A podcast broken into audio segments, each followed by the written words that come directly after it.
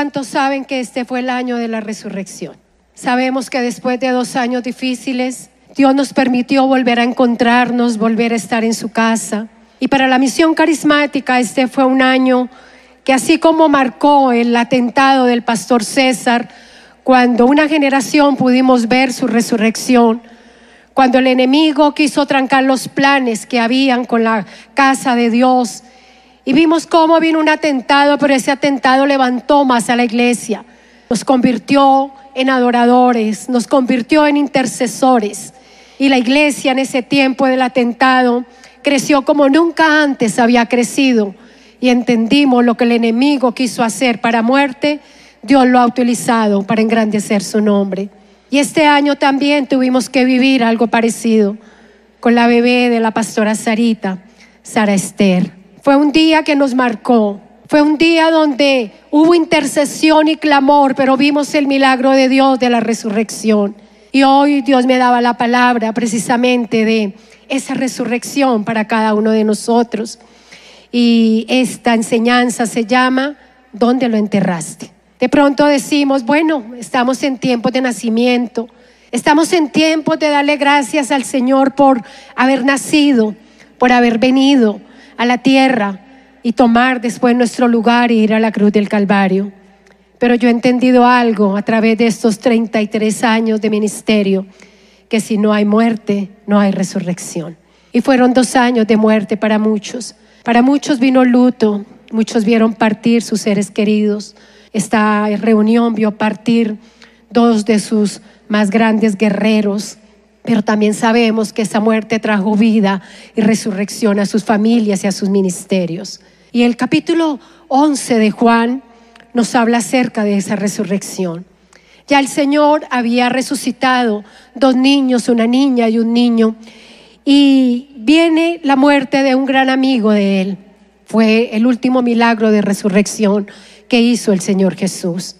Y vemos en todo el capítulo 11 la historia de una familia que siempre tuvo al Señor como un invitado especial en su casa. Dice la palabra que el Señor iba a esa casa a comer, iba a esa casa a tomar onces, se sentaba con Marta, con María y con Lázaro y compartían mucho tiempo juntos. Compartía tal vez el Señor las historias de lo que pasaba en su ministerio. Y cada uno de esa familia era diferente. María era diferente. Se sentaba a los pies del Señor a escuchar su consejo, su palabra, su predicación. Marta estaba muy ocupada, corría todo el tiempo, estaba turbada y se enojaba cuando su hermana María no hacía lo mismo que ella. Pero un día el Señor le dice, María ha escogido la mejor parte. Tú estás trabajada, cansada y turbada, Marta Marta tal vez no sabía que en esas pláticas, que en esas enseñanzas que el Señor les daba, las estaba preparando para algo que iba a ocurrir en su casa. Ella no entendía que muchas de las historias que el Señor les decía, dice el Señor que le repitió muchas veces a Marta, Marta, si crees verás la gloria de Dios. Marta, si crees verás la gloria de Dios. Marta, si crees, verás la gloria de Dios. O sea, Señor, dile, dile a María que me ayude. Señor, tengo mucho oficio. Señor, estoy cansada. Hoy no puedo ir a la célula. Señor, ¿me perdonas? Tú me entiendes, ¿cierto, Señor? Hay mucho trabajo. Hay muchas deudas que pagar. Estoy cansada, Señor. Estoy agotada. Marta no me ayuda. Y tal vez nunca se sentó como María a escuchar la voz de Dios porque estaba tan cargada y cansada. Pero un día llega el día malo a esta casa viene una enfermedad a Lázaro. ¿Y qué hace una persona que tiene un amigo espiritual? ¿Qué hace una familia donde hay un amigo que conoce la palabra? Donde hay un, un amigo que predica, que nos da fe y nos levanta. Corremos a Él cuando hay necesidad, ¿cierto? Y eso fue lo que hizo ese día Marta y María. Mandaron a decirle, Señor, el que amas está enfermo. El que amas. Y ese es el primer punto que yo quiero tocar en esta mañana. ¿Cómo te gustaría ser conocido delante de Dios cuando estás en necesidad? La ocupada, la trabajada, el arquitecto, el comerciante, el papá, la mamá. ¿O cómo te gustaría ser conocido cuando viene el día malo a tu casa? Aquí ellas sabían, Él es el amado de Jesús. Y le mandan decir, el que tú amas está enfermo, Jesús. Y el Señor manda una respuesta. Esta enfermedad no es para muerte, es para que el nombre del Hijo de Dios sea glorificado.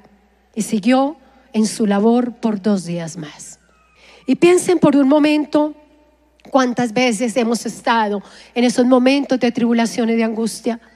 Cuántos de esos momentos que hemos estado en enfermedad y ha llegado la noticia, ha llegado una palabra, vinimos a la predicación y escuchamos, pero tu enfermedad no es para muerte, pero la palabra de Dios dice en Isaías 53 que por tu llaga tú has sido curado, pero tú no ves la sanidad. ¿Cuántas veces venimos llorando? Mi matrimonio se está acabando, Señor. Mi esposo está más lejos de ti que nunca. Mi hijo se fue de casa, Señor. Me enteré que mi hijo está en la droga. Pero en la predicación decimos todo es imposible. Nada hay imposible para Dios. Todo lo que tú pidas en oración lo verás cumplido. Pero nuestros ojos ven todo lo contrario. Pero nuestros ojos no ven lo que la palabra de Dios nos ha dicho. Y muere Lázaro. ¿Y cómo quedaría el corazón de estas dos hermanas? Pero Dios me dijo, pero Dios me mandó a decir que esta enfermedad no era para muerte. Pero aquí tenemos un muerto, yo no estamos locas, está muerto, ya lo enterramos, ya lleva varios días en el sepulcro.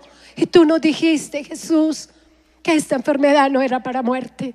Sé que muchos de los que estamos en este lugar hemos pasado por situaciones así. Cuando yo pasé por el cáncer, yo decía, cuando mi pastor ore, ese tumor se va a desaparecer. Cuando mi esposo ore, ese tumor no va a estar más ahí. Pero yo me tocaba el seno y ahí estaba el tumor. Pero yo decía, Dios me dijo, Dios me dijo que mi Dios está conmigo y que con su poder me va a salvar. Pues ahí estará, pero se está achicando. Pues ahí estará, pero ya no tiene cáncer. Pues ahí estará, pero ya las células están sanas. Yo ya no tengo cáncer en mi seno. Y tal como yo lo decía, el día que sacaron el tumor tenía un centímetro, pero ya no había cáncer dentro de él. Yo me hubiera podido desanimar. Yo hubiera podido decir, Doris, te vas a morir. La palabra de Dios dijo que te iba a sanar, pero ahí está el tumor. Te vas a morir, Doris. Yo me hubiera podido separar el día que llegué a la iglesia y ya no había nada que hacer con nuestro matrimonio. Estaba muerto. Yo hubiera podido haberle echado tierrita y decir, esto no lo levanta nadie, se murió, muerto está, no más. Hasta aquí llegamos. Pero a mí me dijeron, si tú permites que Jesús entre hoy a tu casa, el milagro va a ocurrir. Deja que Él actúe, deja que Él obre, deja que Él les devuelva el amor, deja que vuelva a fluir la pasión y el romance en ustedes. Dios lo hará. Y yo dije, amén, Dios lo hará, yo no pude, Dios lo hará. Y este muerto resucita y mi matrimonio resucitó. Y hemos pasado por momentos difíciles. Y Dios nos dijo, ¿sabes que tus hijos serán enseñados por mí? ¿Sabes que tus hijos irán a las naciones y serán reconocidos como un real sacerdocio? Como un linaje real? Pero nuestros ojos los ven en la droga pero tal vez tú lo ves en fornicación, pero hoy tal vez tú lo estás viendo lejos de lo que Dios te dijo y tú dices, eso fue que me pareció. Eso mejor yo le echo tierra a este muerto. Ya está muerto mi hijo. ¿Quién lo saca de ahí? Pero el Señor te dice, yo soy el que resucito. Y no importa tu hijo donde esté, yo lo levanto. Yo lo levanto. Porque tengo el poder para levantar de los muertos porque tengo el poder para traer resurrección a todo aquel que cree. Y estaban estas dos hermanas en esa actitud, estaban esas dos hermanas con ese dolor en su corazón. Pero el Señor dice que a los dos días, o sea que ya Lázaro llevaba dos, dos días muerto. Y el Señor dice, estaba más o menos a nueve kilómetros de donde vivían Marta y María. Le dice a los discípulos, vamos a visitar a mi amigo Lázaro que está enfermo, duerme. Y los discípulos dicen, bueno, si está dormido, ah, eso, eso se sana, Señor. Y él le dice, no, es que Lázaro ya murió. Y dice Tomás, ah, no, listo, ya murió Lázaro, ahorita vámonos otra vez a Betania a que nos maten a todos con Lázaro. Ese Tomás era de una fe impresionante. Vámonos y todos nos maten de una vez. Cuando llega, sale Marta, corriendo, apresurada. Señor, si tú hubieras estado aquí, mi hermano no hubiera muerto. Yo creo que el Señor la miró y le dijo, Marta, ¿te acuerdas cuando te conté la historia de la hija de Jairo? ¿Te acuerdas cuando me llamaron y dijeron que la hija de Jairo estaba enferma? Pero yo me demoré un poquito con la mujer del flujo de sangre. ¿Te acuerdas? ¿Y te acuerdas que mientras tanto la hija de Jairo murió? Pero yo dije, ella no está muerta, ella está dormida. Y vamos a levantarla. Tal vez Marta no se acordaba de esa historia porque estaba muy trabajada y cargada cuando en las células se habló de resurrección. Estaba muy trabajada y cargada, trabajando por las finanzas, ay que tenemos muchas deudas. Cuando en el domingo se dijo, Dios hoy levanta las finanzas muertas, pero ella no estaba poniendo atención porque estaba trabajada y cargada.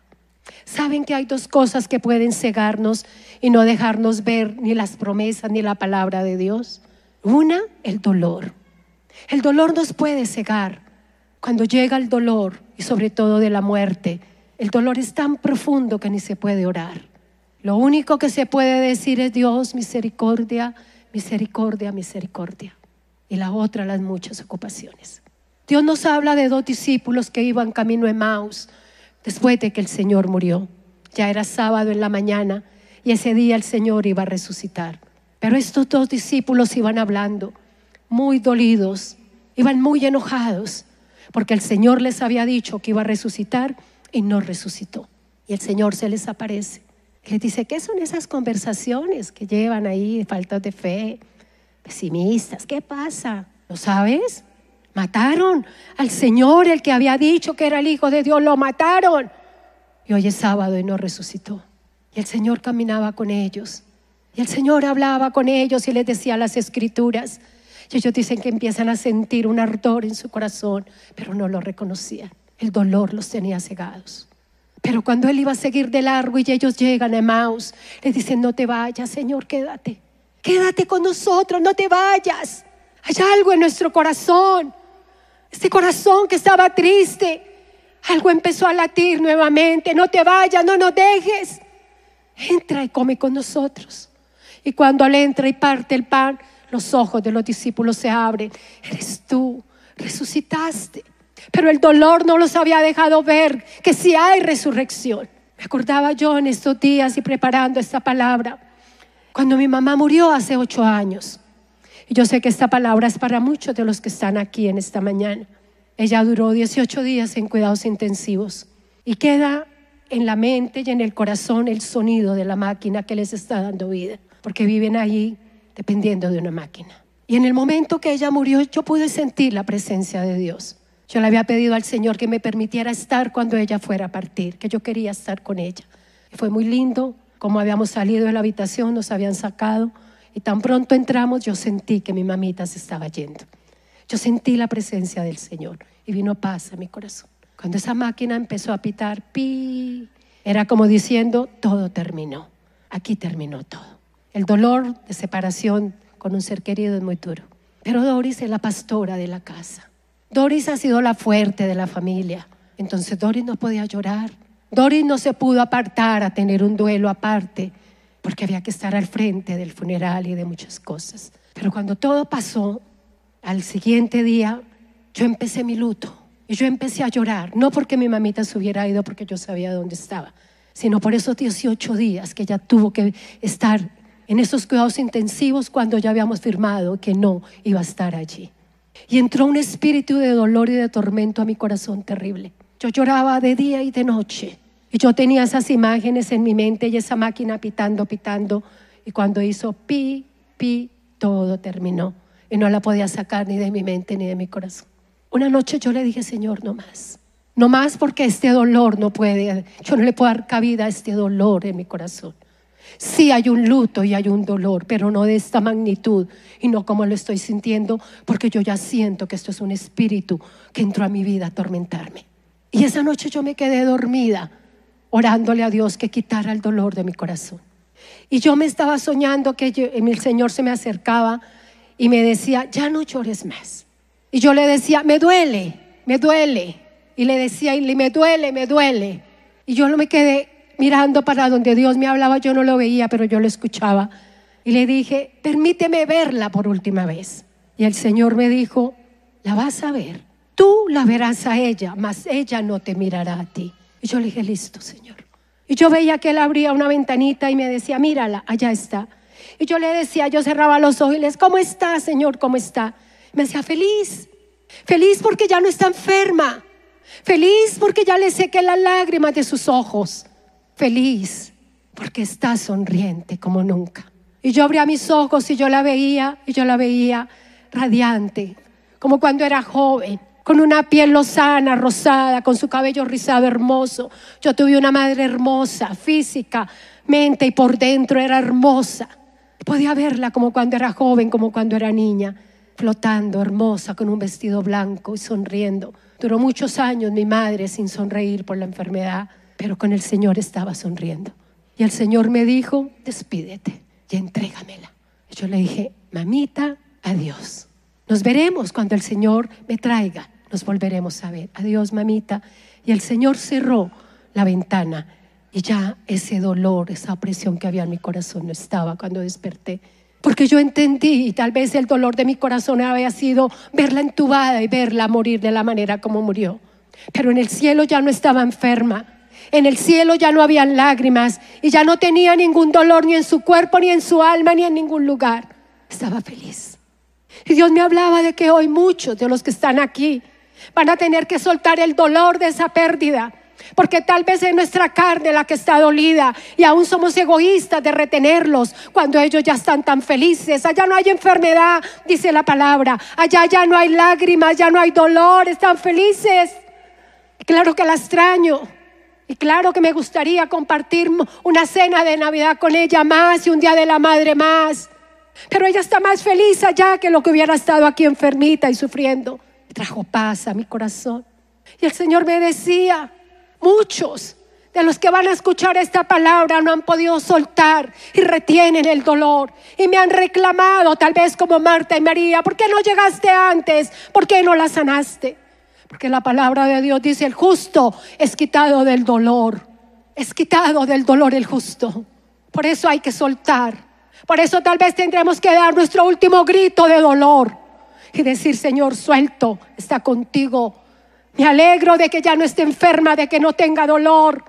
Me alegro, Señor. Y esa alegría va a traer gozo y un nuevo comienzo también a mi vida. Y Marta se acerca al Señor. Si tú hubieras estado aquí, Señor, pero el Señor sí estuvo. Y el Señor sí las preparó. Y el Señor sí le dijo muchas veces que Él era la resurrección y la vida. Que el que creyera no moriría. Ellas se habían aferrado a la sanidad, pero no conocían al Dios que trae resurrección. Para el Señor hubiera sido fácil nueve kilómetros ir y orar por Lázaro y levantarlo, sanarlo pero él quería algo más. Él decía la oportunidad de que este pueblo conozca, de que Betania conozca al que puede liberar, al que puede levantar de los muertos.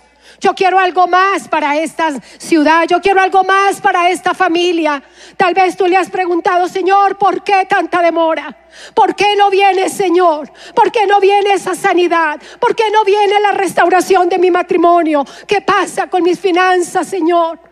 Tal vez los tiempos de la espera es porque será más grande tu gloria. Tal vez el tiempo de la espera es porque el Señor te está preparando para algo más glorioso y que el nombre de Dios sea glorificado en medio de esa tribulación y de esa prueba que tú estás pasando.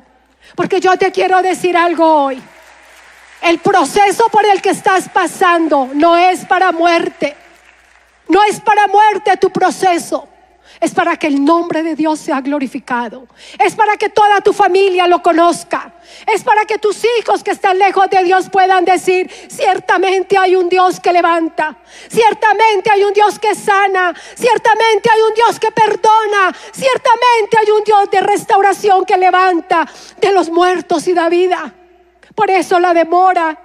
Pero yo quiero decirte de parte de Dios, el proceso que estás viviendo es para que el nombre de Dios sea glorificado. El Señor había estado en la casa de Marta y María muchas veces. El Señor había hablado de la vida y de la muerte, pero también las ocupaciones. Muchas veces no nos permiten ver ni el milagro, ni entender la palabra de Dios. Que le dice nuevamente, Marta, yo ya te lo he dicho, que si crees verás la gloria de Dios. Sí, Señor, en los tiempos postreros. Sí, Señor, cuando todos vayamos a resucitar. No, Marta, vas a ver a tu hermano resucitado. Pero Marta no podía entender, tenía un velo en sus ojos. Tantos años de ocupación, tantos años en que Dios nos prepara para el día malo. Y cuando llega el día malo no lo entendemos, Dios se va a glorificar en nuestra vida. Esta enfermedad no será para muerte. Este problema en mi empresa, Dios la va a llevar a otro nivel. Nunca entierres tu empresa. Nunca le eches tierrita, se murió. No entierres tu matrimonio. No digas hasta aquí llegó este matrimonio, hasta aquí llegó esta empresa, hasta aquí llegó mi ministerio, Señor. Ya no va sino una persona la célula. Antes iban 30, después 12, después 8, 5 y ahora una. No, enterremos esta célula. Esta célula ya murió. No, no ha muerto. Si tú puedes creer hoy, Dios la va a resucitar y glorificará el nombre de Dios. Él va a glorificar el nombre del Padre. Y ella sigue en, su, todos los 20, del versículo 22 al 27, sigue el Señor diciéndole, va a resucitar, va a resucitar. Y ella dice, no. El Señor ya le dice, dime dónde lo enterraron. Dime dónde está Lázaro. Y hoy el Señor también nos quiere preguntar, dime dónde enterraste tus sueños. Dime dónde enterraste el llamado. Dime dónde enterraste tu matrimonio. Dime dónde enterraste el llamado de tus hijos. Dime dónde lo dejaste. Llévame allí. Vayamos los dos juntos. Allí cuando dijiste, ya no más. Allí cuando dijiste, hasta aquí llegué. Allí cuando dijiste, no puedo más, Señor. Se acabaron mis fuerzas y ya no me puedo levantar más. El Señor te dice, dime, ¿de dónde dejaste tu sueño? Tal vez fue en un momento de mucho dolor, de traición. Tal vez fue en un momento donde te abandonaron. Tal vez fue en el momento donde viste partir a tu ser querido y dijiste, nunca más sonreiré, nunca más tendré vida, porque el amor de mi vida partió. Pero el Señor te dice, vamos allí donde lo enterraste, vamos allí y le decimos que resucite, que se levante, pero llévame tú. Y Dios te va a traer a memoria cuántas cosas tú has enterrado. ¿A cuántas cosas le dijiste hasta aquí? No puedo más. ¿Cuántos sueños, cuántos dones y talentos? Intentaste una, intentaste dos y dijiste, no, yo no sirvo para esto, lo entierro. El Señor dice, no, dime dónde lo enterraste. Porque allí donde tú lo enterraste hay vida. Porque así como para el Señor la hija de Jairo no estaba muerta, sino dormida. Así como para el Señor Lázaro no estaba muerto, estaba dormido. También tu sueño no está muerto, está dormido y el Señor hoy lo va a despertar. Tu matrimonio no murió, tu matrimonio estaba dormido y el Señor te dice hoy lo despierto porque lo despierto. Les devuelvo ese amor que se tuvieron hace tantos años. Te devuelvo ese hijo que pensaste que quedaba en las drogas. Lo levanto, lo levanto porque apenas estaba dormido. Pero yo tengo el poder de la resurrección. El Señor le dice, Marta, no te he dicho que si creyeres verás la gloria de Dios. Pero también yo soy la resurrección y yo soy la vida. Él resucita, Él da vida a lo que está muerto. Pero llévalo, llévalo y dile, Señor, morí a quedar embarazada, tal vez perdí un bebé y dije, no vuelva a pasar más por este dolor. El Señor te dice, tu vientre no está muerto, tu, tu vientre está dormido, yo hoy lo despierto para que dé vida. Hay vida dentro de ti. Tu empresa, sí, estamos pasando por un tiempo especial, pero el Señor ha dicho que a los hijos de Dios no tienen tiempos de sequía, que todos los tiempos son especiales porque Él da vida. Mientras afuera hay muerte, tu empresa tiene vida. Ni siquiera pienses en sepultarla, te dice el Señor hoy. Porque hoy la resucito, hoy la levanto porque la levanto. No importa lo que haya dicho el gobierno, no importa lo que digan las leyes. Los hijos de Dios no vamos a mendigar. Los hijos de Dios somos, estamos en la cabeza. Los hijos de Dios no nos arrastramos. Los hijos de Dios estaremos encima solamente y nunca estaremos debajo. Hoy en el nombre de Jesús, Señor. Hoy en el nombre de Jesús nos vamos a levantar, nos vamos a colocar en pie y vamos a llevar al Señor a ese lugar con nosotros. ¿A qué moriste? ¿Qué enterraste? Tal vez muchos ministerios aquí se dieron por muertos, pero hoy el Señor dice, esos ministerios hoy dan vida. En el nombre poderoso de Jesús lo declaramos. Esta es una reunión que tiene vida. Esta es una iglesia de resurrección y lo hemos visto. Nuestros ojos han visto cómo los muertos se han levantado en esta iglesia. Matrimonios como el mío, completamente muertos. Dios lo levantó para su gloria. No en nuestro poder, fue Dios el que lo levantó. Pero ¿qué quieres tú que hoy Dios resucite? Levanta tus manos y adora a Dios. ¿Saben que hoy mientras lo adoramos Dios va a traer resurrección? El Señor llevó a Ezequiel a mirar al pueblo de Israel y le dijo, Ezequiel, ¿qué ves? Y él le dijo, huesos secos. Y él le preguntó, ¿tú crees que estos huesos van a vivir? Y él le dijo, tú lo sabes, Señor. Solo tú lo sabes. Y sabe que el Señor sabe cuántos sueños muertos, dones muertos, empresas muertas y sobre todo matrimonios que dijeron no hay nada que hacer. El Señor lo sabe. Tú lo sabes todo, Señor. Tú lo sabes todo, mi Dios. Y vas a adorar al Señor. Y ahí le vas a contar al Señor ¿Dónde dejaste tus sueños?